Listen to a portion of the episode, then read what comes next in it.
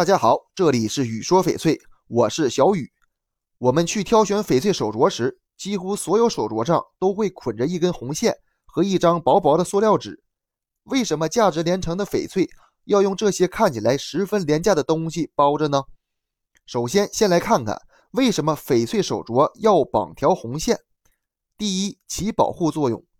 红色的线绑在翡翠手镯和底托上，一来减少了手镯的磕磕碰碰，二来避免了手镯在商家和客户的挑选过程中滑落，造成不必要的损失。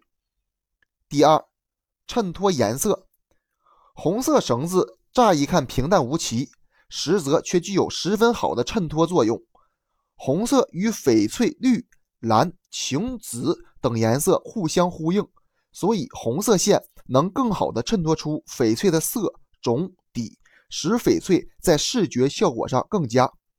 第三，遮盖瑕疵。一般人购买翡翠时，习惯性的会直接避开绕着红线的那一段，而是看远离绳子的那一端。有些无良商家就会将有瑕疵或者种水相对差的一面绑在红线上。这样，红线就起了绝佳的掩护作用。这种情况下，商家一般会把红线绑得很紧，让消费者很难转动手镯的位置，继而放弃观察。所以，翠友们在购买翡翠手镯的时候，一定要全面的观察整个翡翠，不能只被某一处的好水头、好颜色给吸引了注意力。第四，寓意吉祥。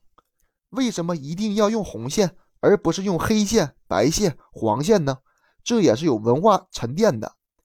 红线本就是中国自古以来的吉祥之绳，人们一有什么喜事就挂红灯笼、系红绳，所以红绳也具有聚财招福的寓意。同理，我们也不能小看包着翡翠手镯的那一层塑料纸，这一块小小的塑料纸包含着很多讲究。